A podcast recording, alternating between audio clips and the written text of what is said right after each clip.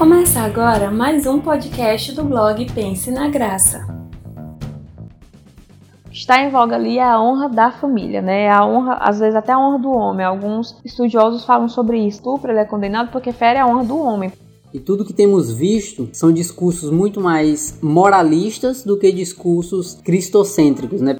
Quem concorda e quem não concorda, né? Eu acho que o grande problema começa com a imposição daquilo que eu acredito sobre os outros.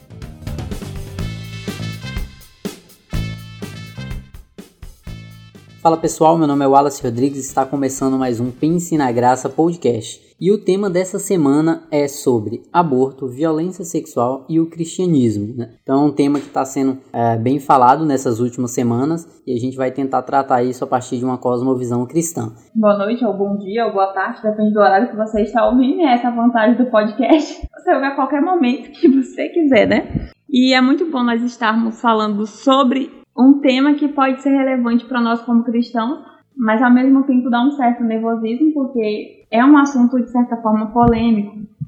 E até uma das questões que quando você comenta assuntos polêmicos hoje, e aí eu já tinha até conversado agora um pouco com a Alice sobre isso para quem sabe ser um tema de um podcast, é você ser atacado, né, por quem pensa diferente de você nas redes sociais. Então hoje você tem uma rede social e você corre de ser atacado nela quando você se posta de uma maneira diferente quando o assunto é polêmico, ou até mesmo porque se você é muito extremista na sua opinião, lá na frente você pode mudar de ideia, sua concepção, aí você pode magoar muitas pessoas com a sua visão extremista e um dia elas voltarem isso para você, né, te cobrarem isso.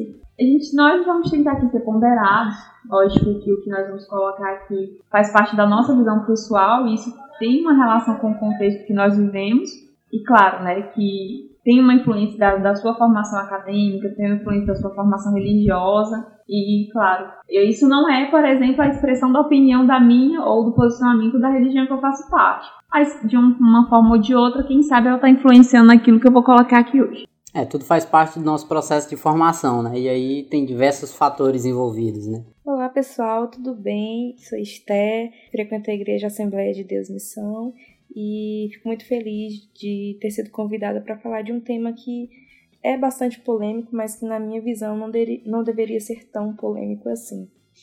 Nesse episódio iremos falar sobre os temas envolvendo alguns casos recentes né, de violência sexual e como a comunidade cristã tem se posicionado perante esse assunto. Qual o papel do cristão nisso tudo? Temos agido como deveria? Isso e muito mais aqui a gente vai estar tratando hoje, né? E aí, recentemente a gente teve alguns acontecimentos que foram bem é, informados pela mídia, bem discutidos na rede social, algumas manifestações de ativistas religiosos em frente a um hospital onde uma, uma criança de 10 anos que foi vítima de violência sexual iria realizar um procedimento de aborto, né? Então, é, essas manifestações geraram bastante repercussão aí nas redes sociais e na mídia. E aí a primeira pergunta que a gente tem hoje, que eu queria entender um pouco a, a opinião daqui do pessoal do podcast e tentar esclarecer de alguma forma para você ouvinte é, na opinião na opinião de vocês, na nossa opinião, o posicionamento que a gente acompanhou na rede social, né? o posicionamento que a gente viu as pessoas falando, comentando no nosso círculo pessoal aí onde a gente tem contato, foi condizente com os valores cristãos? O que, que a gente é, conseguiu enxergar? E aí vai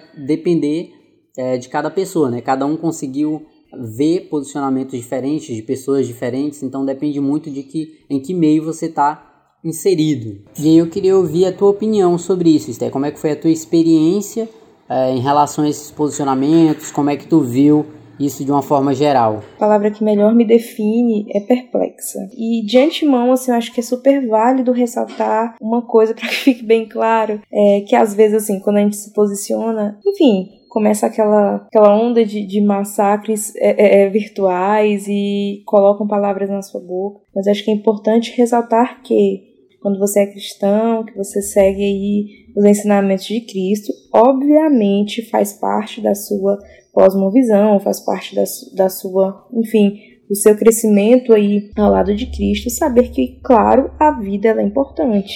A vida de todo ser humano é importante em qualquer estágio que seja. Pontuado isso, o fato de eu ter ficado tão perplexa assim, foi justamente por, diante de um momento tão difícil como esse, tão complicado de você se posicionar, a igreja, e eu falo de uma forma geral, não estou especificando aí nenhum tipo de denominação, igreja eu falo no sentido de pessoas que seguem a Cristo, eu não vi o posicionamento que deveria ter sido. Porque é, eu acredito que a igreja ela tem que ir muito na contramão do mundo em todos os aspectos, sabe? Foi um caso assim extremamente complexo, eu, mas eu acho que nesse momento o que era importante a gente ter feito como igreja, orar, era dar apoio, entender que não é fácil uma situação como essa, que ninguém gostaria de passar por isso. Então, acho que nesse momento tão difícil, é, o papel da igreja deveria ter sido uma corrente de oração para que Deus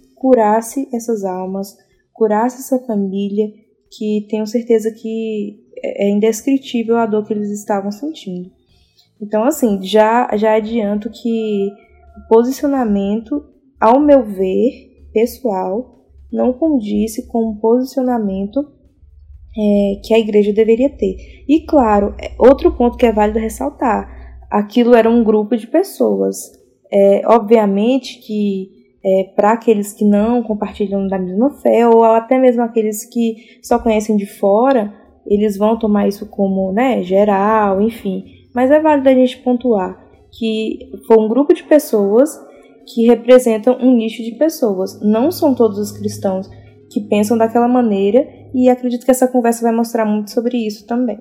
O, a preocupação maior com que a garota estava fazendo e não com o que ela sofreu. Eu achei isso extremamente pesado justamente por isso.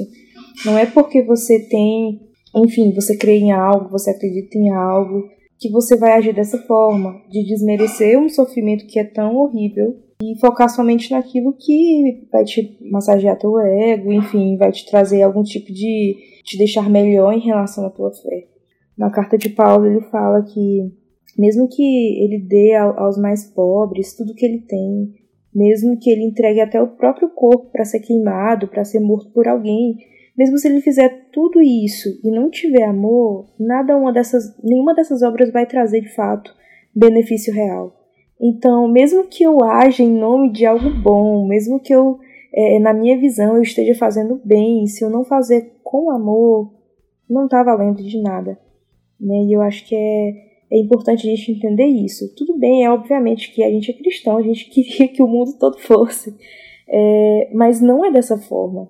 Jesus disse para você ir e pregar, ele não disse para você ir e obrigar, ele não disse para você ir e desrespeitar.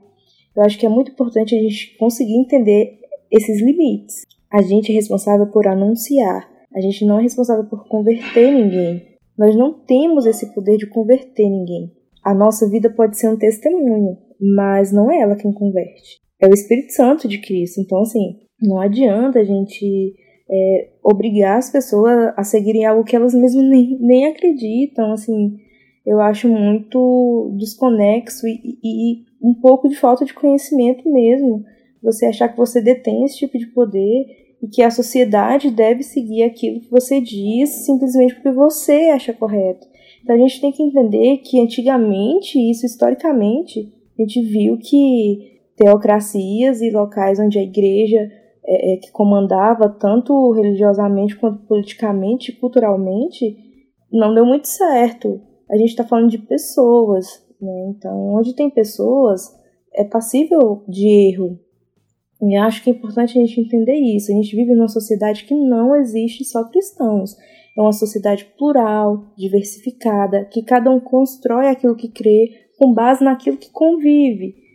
Então, assim, é complicado você querer dar a sua verdade a todo custo para alguém que não teve as mesmas experiências que você. Então, eu volto ao mesmo ponto.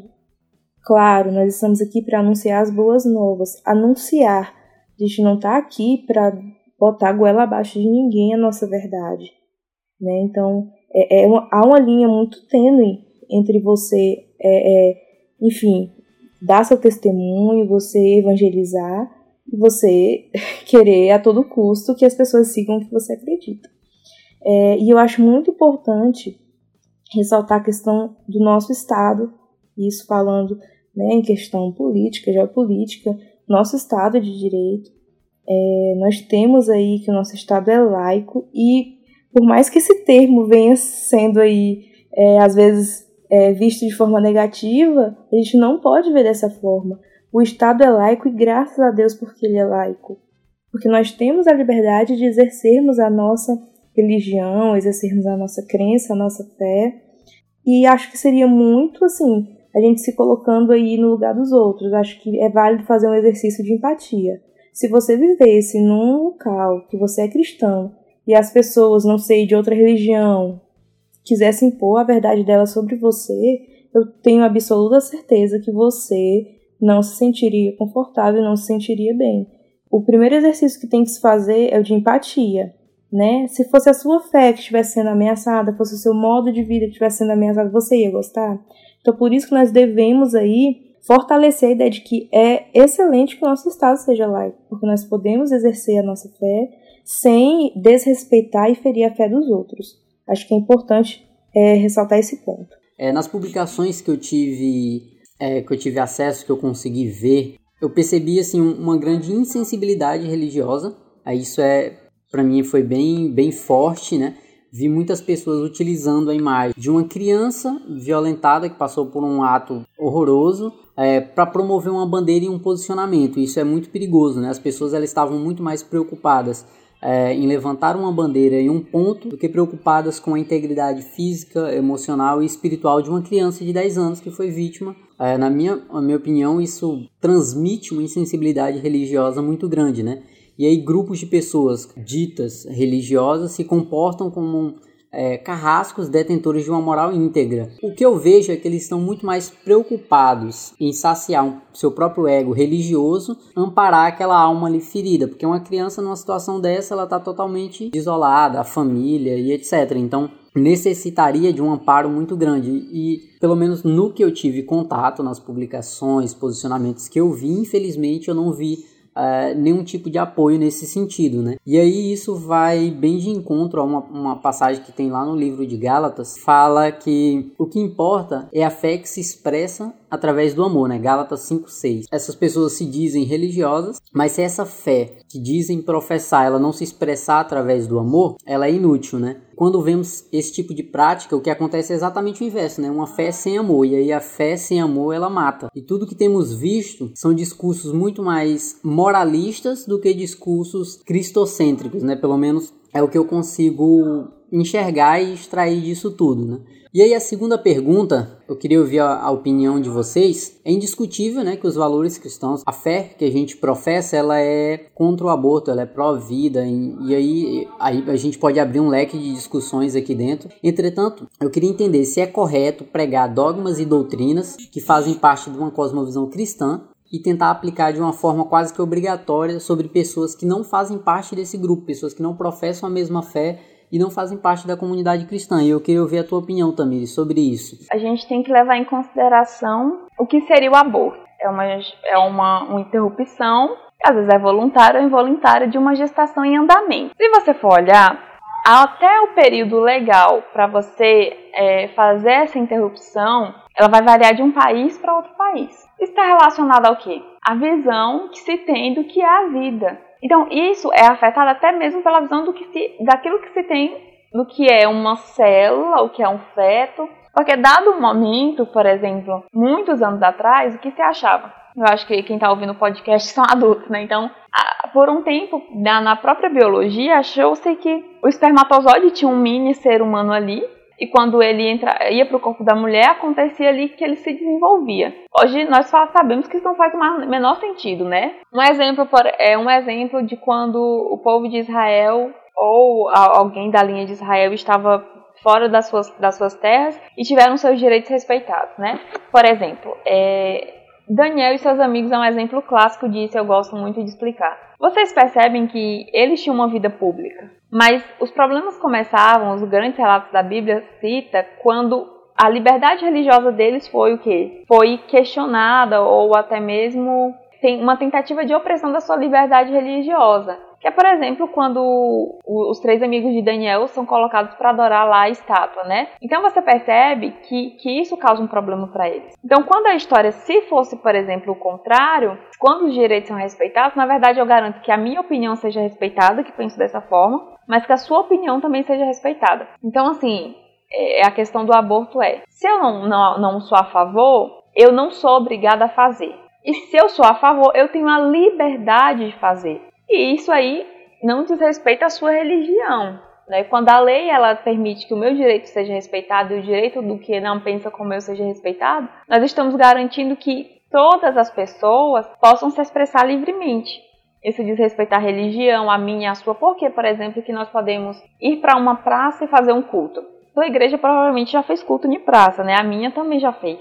Porque no, no nosso país existe uma garantia de que as pessoas possam fazer cultos nas praças. Se tiver tudo conforme a, a, a, liberação, tem que ter um aviso prévio, uma determinada secretaria tem que liberar, alguém pode fazer uma praça. A praça é um espaço comum. Do mesmo jeito que eu posso fazer um culto, eu posso fazer uma festa. Se eu não concordo com a festa, eu não preciso ir. Então esse é o problema, quando a gente tenta impor aquilo que nós acreditamos e acabamos imprimir, é, oprimindo as liberdades individuais. Se a gente for parar para analisar, tem muitas coisas que eram aceitas não no sentido de concordância, né, de eu concordar com aquilo, mas que eram práticas daquela comunidade e que em momento nenhum eles foram contra aquilo porque é, fazia parte das leis daquela sociedade, por exemplo, pena de morte. Um cristão pode falar que ele era que ele é contra a pena de morte, mas dentro daquela sociedade, se as leis elas permitem aquilo, né?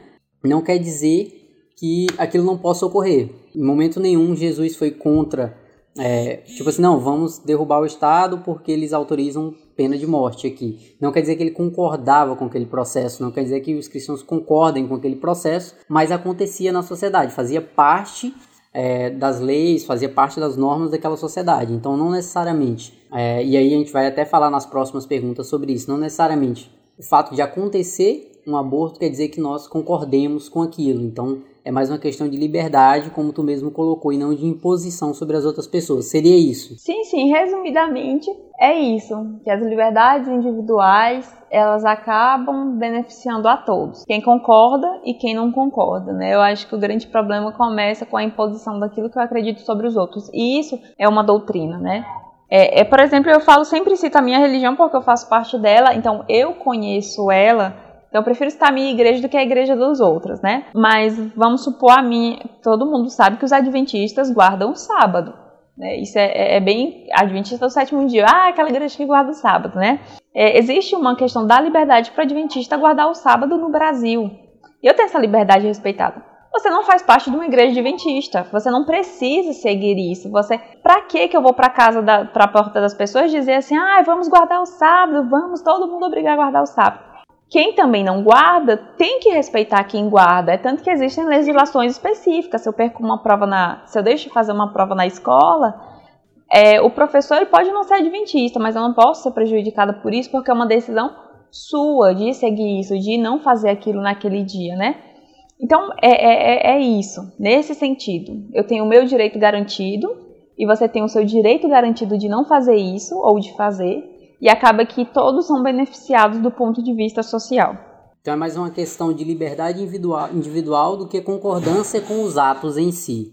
Na verdade, só complementando também, concordo muito com o que vocês disseram. É, acredito que é exatamente isso. Acho que a gente tem que prezar pela liberdade das pessoas de serem e de expressarem, né, enfim, os seus pensamentos. É, eu vejo o Evangelho como um exemplo disso, né, o Evangelho que eu sigo, é, onde Cristo nos deu liberdade, liberdade para você segui-lo, liberdade para você não segui-lo. Então acho que isso se aplica muito é, é, à nossa vida também do dia a dia. Acho que a gente é, pode ver aí em alguns trechos da Bíblia é, coisas que refletem isso, né? A Bíblia fala, é, em trechos aí, né? Dê a César o que é de César.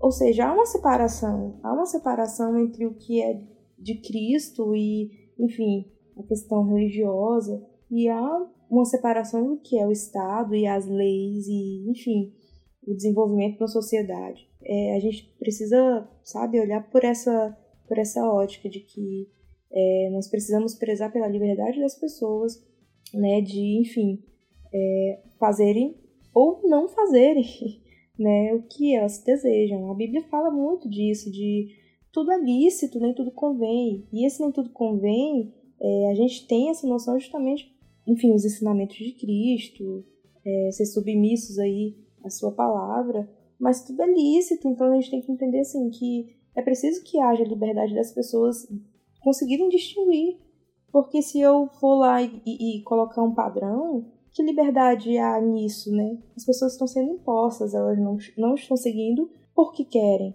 né? Estão seguindo porque estão sendo impostas e não concordam com isso. Então acho que é complicado, acho que a gente tem que começar a fazer esse exercício mesmo, como eu falei anteriormente, um exercício de empatia, de se colocar no lugar, de entender que é preciso que haja esse respeito às liberdades individuais, seja de credo, seja de, né, enfim, posicionamentos políticos, é, e sempre ir prezando pelo respeito às outras pessoas. Perfeito. E aí a terceira pergunta, para gente, até pegando esse gancho da segunda pergunta que a gente discutiu aqui, eu acho que ficou claro é, para todo mundo. A terceira pergunta seria: qual a opinião sobre o processo de legalização do aborto? E aí, tendo em vista que, de uma forma ou de outra, como a Tamira estava falando anteriormente, isso já acontece, só que de uma forma ilegal, irresponsável e muitas vezes prejudicando vidas, né? E aí tirando vidas devido ao processo ser bem complicado. Um cristão, ele pode ser contra a prática do aborto em si, mas apoiar o processo de legalização, tendo em vista essa questão da liberdade individual que a Tamiris tanto falou. Eu vou tentar ser bem sucinta, só que é uma dificuldade que eu tenho, mas vamos lá. Eu quero citar alguns dados. É, eu peguei a Pesquisa Nacional do Aborto para falar sobre isso. A pesquisa é de 2016. E em 2010 foi realizada uma pesquisa também. Uma das pessoas que liderou esse estudo foi a Débora Diniz. Ela é uma antropóloga. Se eu não me engano, ela dava aula na UNB. E por incrível que pareça, ela teve que sair do Brasil por ter essa pauta. O que acontece? Inacreditavelmente, as mesmas pessoas que defendem essa vida em, gesta, em formação são as pessoas que ameaçam uma vida já existente e a vida de outras pessoas, por exemplo, né? Porque pensam diferente, porque as pessoas não com, com, concordam com as mesmas visões dele. A Débora Diniz teve que sair do Brasil, é tanto que teve uma premiação, ela recebeu, acho que foi da Marie Claire, e ela não veio buscar, né? Quem, quem recebeu a premiação no evento foi uma outra pessoa, acho que uma assessora. Se eu não me engano, foi até a Djamila Ribeiro, mas eu não tenho certeza. Porque a Débora Diniz começou a receber ameaças, os filhos dela, familiares, familiares começaram a, a receber ameaça, e os alunos dela também da universidade começaram a receber ameaça. Ou seja, porque essa pessoa forma opiniões e aí como ela impacta outras pessoas, até que ela aula começou a receber ameaça. Então a que ponto nós estamos chegando, né? Então ela fala que existe uma diferença. Quem passou por um aborto tem esse vídeo no YouTube também. Quem joga Débora Diniz aborto. É um evento que eu acho que ela tá na Câmara de Deputados, alguma coisa assim, né? E ela vai falar que as mulheres, quando elas passam por isso, elas se referem a duas formas diferentes. Mulheres que fizeram aborto vão dizer eu fiz, né? Foi voluntário, ela vai dizer ah, eu fiz um aborto e tal. Mulheres que, que, que passaram pelo aborto de forma involuntária, elas vão dizer eu sofri um aborto. Existe uma forma até diferente de falar. E existe um dado curioso da Pesquisa Nacional do Aborto. Quem quiser, tiver curiosidade, ela é um pouquinho é um pouquinho chatinho de ler porque ela é bem estatística, sabe? Bem descritiva em, em questão de metodologia. Mas assim, eu vou tentar dar uma resumida sobre os resultados. O aborto é frequente, ele é persistente entre as mulheres de todas as classes sociais, grupos raciais, níveis educacionais e religiões. Por exemplo, em 2016, o que foi observado é que uma em cada cinco mulheres aos 40 anos já realizou pelo menos um aborto. Então, é, existe, claro, uma maior frequência do aborto entre as mulheres de menor escolaridade, as mulheres pretas, pardas, indígenas, e que vivem inclusive na nossa região. E é até importante a gente discutir isso porque são pessoas da nossa região norte, da região Nordeste e Centro-Oeste, né? Quase metade das mulheres que utilizaram algum medicamento para abortar também, já em 2010 eles verificaram isso na pesquisa, quase metade delas precisou ficar internada para poder finalizar o aborto, né? Porque quando você faz com medicação, nem sempre você consegue concluir em casa, você precisa ir para o hospital para fazer todo terminar o processo de, de limpeza e tudo mais, né? Isso, é, a proporção de mulheres que realizam aborto é um problema de saúde pública, por quê? Porque ele continua acontecendo ele tem uma alta frequência, ele tem persistência. Então, as políticas de saúde pública, quando a gente trata isso sobre uma perspectiva religiosa e moral, e nós responde, respondemos isso com a questão da criminalização e a repressão policial, mas como isso persiste e ele é tão comum em, nas mulheres de todos os grupos sociais, quando nós temos essa resposta de criminalizar, nós mostramos que isso não é efetivo e também é nocivo porque ele não reduz o aborto, né? O fato de ser criminalizado no Brasil não reduz o aborto, mas também não cuida de quem realiza. Então ele não diminui o número e ele impede que essas mulheres que realizam tenham maior abertura para falar sobre isso, né? Quando as pessoas falam sobre pessoas que abortaram e julgam elas, tem sempre estereótipo, mas elas estão em vários lugares da nossa cidade. Vocês viram, né? A pesquisa mostra que uma em cada cinco. Se você conhece 20 mulheres, quatro delas provavelmente já realizaram um aborto, né? Já passaram por um aborto ou sofreram um aborto, né? Dependendo do que aconteceu. Então nós percebemos que é um número muito alto. E quando nós criminalizamos, é, nós não permitimos que essas pessoas falem sobre isso, como foi. Então, assim, a minha resposta ela vai ser bem parecida com a do Ed Renekiewicz. Quando ele, ele foi num programa com Marcelo Tais, acho que é na Cultura, é na Futura, não lembro bem. E aí ele falou: Eu sou a favor da descriminalização do aborto. A Marcelo Tais perguntou se tinha uma diferença. Ele falou: Tem. Eu sou a favor de descriminalizar. Mas a descriminalização é, é justamente isso. Eu sou a favor de descriminalizar, mas eu continuo. Posso continuar muito bem dizendo: Eu sou a favor de descriminalizar, e tudo bem se as pessoas abortarem, né? Mesmo que eu não seja a favor disso. Eu posso ter essa fala, não é incoerente. Por que, que não é incoerente? Porque se a gente descriminaliza, a pessoa que é a favor de fazer um aborto, ela pode muito bem ir lá e recorrer a isso. Se nós eu não sou a favor, né? Vamos supor. Então eu não vou ser obrigada a fazer. As pessoas pensam muitas vezes que descriminalizando, vamos supor que amanhã, por uma devido à repercussão desse caso, amanhã descriminaliza o aborto. As pessoas vão achar que imediatamente, as pessoas às vezes parecem que pensam que todas as mulheres que estão grávidas vão amanhã no hospital fazer um aborto. E não é assim que vai acontecer. Elas vão chegar e a gente vai dar maior abertura para discutir isso. Por exemplo, não é uma pessoa que teve uma relação é, sem nenhum tipo de proteção, né? E ela descobre, tem medo de estar grávida. E ela fala assim: ah, eu quero fazer um aborto, eu vou fazer um aborto. Até o terceiro dia, ela pode tomar uma pílula do dia seguinte. Se a gente descriminaliza, quebra certos tabus sobre isso, nós damos liberdade para que essas pessoas possam no hospital buscar informação sobre o que ela pode fazer e orientar essas pessoas desde o início, sabe? Então você pode sim ser a favor da descriminalização, mas manter o seu discurso religioso, de que você acredita que aquilo ali é uma vida e que não deve ser interrompida. Nesse caso, por exemplo, dessa questão dessa discussão pessoal, vale muita pergunta. Se fosse com você, considerando todos os danos, quem já sofreu isso, relata sentir mesmo anos depois do evento ter passado, será que você continuaria com essa postura? Já perguntaram várias vezes isso, e a gente tem que quebrar essa questão do amor materno, né? Que, não, mas quando você vê a criança, você vai amar ela, isso é um mito. Ele é construído socialmente, né? Você vai amar. Como você vai amar algo que você não desejou, que você não escolheu, que foi uma violência do, daquilo que você sofreu, né? Se quando alguém entra na sua casa, você se revolta, vamos supor que você saiu e alguém entrou na sua casa e levou os seus bens. Você se revolta, imagina quando alguém invade o seu corpo, né? Que é aquilo que nós temos de mais importante, que é aquilo que está conosco o tempo todo e nos constitui como pessoa. Então vale a pena essa, essa reflexão. Como o Wallace já citou, né? Isso, assim, é algo que é indiscutível dos valores cristãos. É, a gente respeita a vida e preza pela vida, seja, enfim, do bebê, do, do que se entende como vida, seja a pessoa que, enfim, vai sofrer uma pena de morte. Deve, né? Pelo menos deve, é, prezar a vida em todos os sentidos. O meu posicionamento, assim, como eu posso dizer, saúde pública. É, eu tenho as minhas reservas quanto à forma de se fazer de fato essa descriminalização. Assim, acho que precisa ter políticas assim bem bem estabelecidas, porque a minha reserva quanto a isso é mais em relação à saúde pública mesmo, no sentido de o SUS conseguir é, dar o suporte necessário nas pessoas que decidirem né, fazer é, esse tipo de procedimento. Então, nesse sentido que eu tenho algumas reservas. Quanto que, não sei, a gente vê uma precariedade aí no, no sistema público de saúde. É um sistema que, em tese, é um sistema muito bom, vejo como algo positivo, mas que tem ali seus gaps.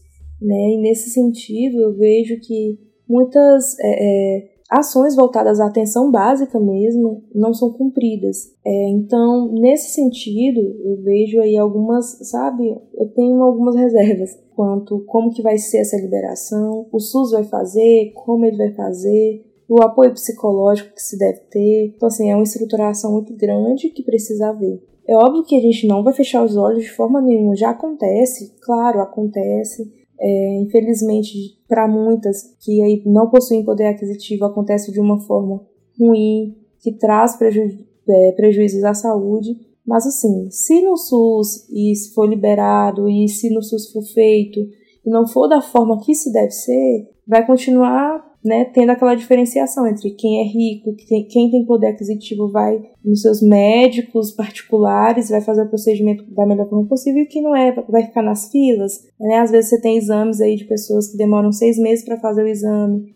E se houver filas, né, para você, enfim, fazer esse procedimento, a pessoa já ganhou a criança. Então, assim, eu acho que é, é super válido aí a gente discutir melhor como como que deve ser feito. Mas eu volto a dizer, eu prezo pela oportunidade de escolha das pessoas. E aí, a gente já sabe disso e cada um vai arcar segundo sua consciência e segundo aquilo que crê, e enfim. Mas acho que a gente está muito em linha nesse sentido de é, respeitar os posicionamentos, opiniões e ações né, das pessoas. E assim, que não pareça que um discurso né, libertário um discurso anarquista não é isso, tudo com base né, na lei, na ordem, e assim, mas aqueles que possuem os seus ensinamentos cristãos, eles né, vão ter o temor, vão seguir. Mas é também dá e a oportunidade às pessoas que não compartilham da mesma fé que a gente, não acreditam que é dessa forma, que elas tenham a liberdade. Outro ponto que eu acho importante ressaltar aqui, e aí né, fazendo o link com a fala anterior do Al, que era sobre a gente impor uma verdade sobre as pessoas, é que assim, é muito fácil você falar, fulano, isso é errado, mas é, você não dá nenhuma saída para essa pessoa, você não fala, olha, eu não acho isso certo, é, eu não creio dessa forma, mas eu posso te ajudar assim assim, o que, que você acha? Você acha que se, se eu fizesse isso, mudaria sua, sua forma de pensar? Então acho que virou uma, aquela coisa de você só apontar os erros, mas você não vir como uma solução, né? Quantas daquelas pessoas que estavam na frente daquele hospital é, se disponibilizaram me dar que eu crio a criança, sabe?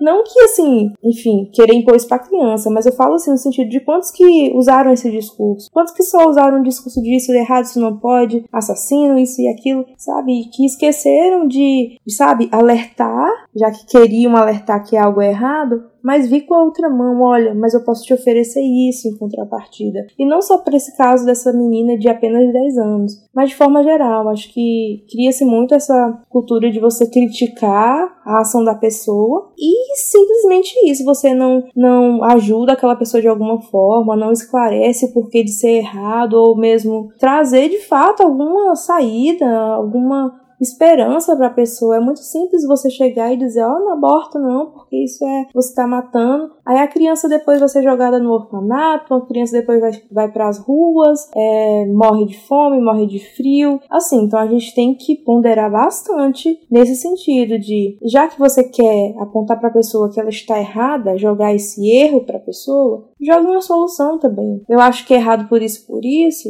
mas e isso? O que, que você acha da gente fazer assim? E eu te ajudar. Eu acho que também tem muito disso. Acho que falta bastante essa mão amiga, sabe? E digo isso assim de forma geral, eu não conheço, enfim, as igrejas de vocês, não conheço as igrejas de quem está nos ouvindo, mas assim, eu vejo que ainda falta muito isso de você ajudar, de ter programas assistenciais efetivos, sabe? Dentro das igrejas, de sabe, parte social mesmo, de ajudar, é ser acolhedora, ser um local onde as pessoas, por mais que estejam aí sem direção, sem rumo, sem saber o que fazer, elas entendam que aquele local é um local que pode te proporcionar um amparo de alguma forma, te trazer um bem de alguma forma. Então acho que falta um pouco disso também nas igrejas.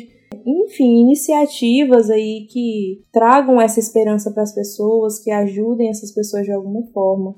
E assim, há casos e há casos, gente. Há, há diversos pontos assim que a gente pode citar como exemplo disso, não só no caso dessa criança, mas vários outros. Eu tenho um exemplo próximo aqui da família, de um parente, uma parente que, né, casada, possui dois filhos, e que simplesmente o, o marido né, já maltratava, já batia, já, enfim, fazia diversas coisas com ela, mas passou a agredi-la também sexualmente e não só ela, como os filhos. Então, assim, houve pessoas que, né, se dizem os religiosos, chegaram para ela e falaram que ela tinha que aguentar porque era ele o marido dela. Então, assim, a que ponto nós chegamos, né, de, de você querer a todo custo colocar aquela é, é religiosidade à frente de tudo, esquecer a vida das pessoas, né? O risco de vida das pessoas. Então é muito o que o Al falou, uma, uma religiosidade dessa forma é, ela mata. Então, que a gente venha ter cuidado com isso. nos atentar e a, nos atentar para as pessoas ao nosso redor, cuidar de fato das pessoas. É, nada mais lindo do que agir com amor, né? A gente vem falando sobre isso. As obras e atitudes que não reflitam o amor de Cristo, elas são em vão. Então, que a gente possa né, exercer mais isso aí na nossa vida, na nossa vida como cristão, as pessoas que a gente tem próximo, que a gente consegue influenciar. Acho que é importante ouvir mais e, e ser menos acusadores, ser, ser menos aquelas pessoas que pegaram a pedra, sabe? Que sejamos como Jesus, né? Que soube que era todos pecadores ali, todos tinham pecados. Ela também tinha o pecado dela, mas ele em nenhum momento a condenou por isso. Ele falou: "Olha, segue tua vida, faz diferente". Ele deu alternativa para ela e acho que é essa que é a sacada, né? A gente agir como seguidores de Cristo e conseguir aí dar alternativas para as pessoas também, não só apontar erros sem solução. E uma outra questão é que sempre que eu li a Bíblia desde criança existiram dois casos de, de estupro que me marcaram muito, né? É o caso de Tamar e é o caso de Diná, filha de Jacó. Você percebe que há uma revolta nos irmãos das duas pessoas. Tanto naquela época quanto hoje, a revolta é pela honra da família, nem sempre é pela, honra, pela honra por quanto aquilo que feriu a pessoa, né? Está em voga ali é a honra da família, né? A honra, às vezes até a honra do homem. Alguns estudiosos falam sobre isso. Estupro ele é condenado porque fere a honra do homem, porque poderia ser a minha mãe, poderia ser a minha irmã, poderia ser a minha filha, né? E, e eu espero que tenha ficado clara essa fala, né? Se alguém tiver alguma dúvida, depois, se isso aparecer lá no podcast, eu respondo. Questão da honra do homem, né? Essas histórias, duas histórias me marcaram muito. Na de Diná, tem até uma certa romantização da minha parte, né? Porque Diná sofreu um abuso, a Tamar também, né? Tamar era filha de Davi. Imagina, nem ela que era filha do rei esteve isenta, sofreu do seu próprio irmão. Mas ainda assim, isso causou uma revolta nos irmãos das duas meninas, para você ver o impacto do abuso, né? Em nenhum momento, a Bíblia é um retrato, e ela é um relato de uma, de uma coisa que às vezes ela pode aprovar e não vai aprovar, ou de uma coisa que não está claro. Não deixou claro se Deus condenou Alguém pode dizer, né? Ah, o assassinato dessas duas pessoas foi uma forma de Deus julgar as pessoas que cometeram abuso. Mas se a gente também entende o assassinato como um crime e pagar na mesma moeda, não faz muito sentido, né? Quando Diná foi abusada, há uma certa humanização na minha parte, eu tento me livrar disso há muito tempo, porque no final Siquém se apaixona por Diná, né? E aí os irmãos, eles fazem um acordo para que Diná e Siquém se, se casem. E os irmãos, dois irmãos de Diná, eu tenho uma certa, uma certa revolta deles por isso não vou lembrar o nome deles, dos dois, né? Porque Jacó tinha muitos filhos. Não vou lembrar que foram os dois.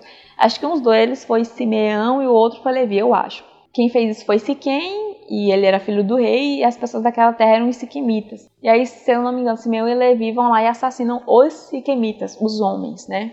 Então você percebe que teve uma vingança. E você percebe o quanto isso feria as pessoas na época. Imagina hoje feria, eles fizeram para honrar o nome da família, né? Mas a Bíblia não deixa claro se Deus aprovou, se não aprovou. Jacó começa a, a repreender os filhos porque ele falou: Isso vai atrair o olhar das pessoas sobre nós, a ira dos povos ao redor sobre nós. Era um temor pela vida deles, né? Da família como um todo. Quando Tamar também sofre um abuso, ela sofre do seu meio-irmão, Aminon. E aí ela implora, tem um relato sucinto que ela implora para ele não fazer aquilo, né? Porque e, e, e, relata o terror dela depois disso. A gente não sabe o que aconteceu com Tamar depois. Parece que Davi tinha uma certa negligência com os filhos que ele não repreendeu. Eu acho que Absalão era um irmão por parte de pai e de mãe, né? Aminon era só irmão por parte de pai.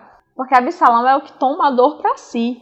E é tanto que Absalão tem uma filha e ela se chama Tamar. Eu entendo que talvez foi uma forma de daquilo que que ele tinha pela irmã, quem sabe ele colocou, né, o nome da filha dele, né, do afeto que ele tinha pela irmã dele. E aí Aminon mata, ou Absalão mata Aminon depois. Ele permite que aquilo passe, né? Ele deixa o tempo. Parece que a, a, Davi não repreendeu Aminon. E aí Absalão deixa o tempo passar, faz um banquete, e aí ele vai lá e, e assassina é, Aminon. Então você percebe que causa uma revolta. Então cabe a gente, e a Bíblia não deixa claro o posicionamento. Se ela apoiou quem assassinou os abusadores, se não, para quem defende a castração química é um outro podcast. Mas existem muitas coisas que nem tudo vai ter a resposta. E existem muitas coisas que vão estar relacionadas a, a um contexto cultural, a uma época específica. Se bem que não dá para chamar, nem tudo a gente pode colocar como cultura, né? Porque jamais a gente tem que aceitar determinadas coisas, né? como por exemplo a cultura do estupro. Ela existe, mas na verdade ela tem que ser combatida.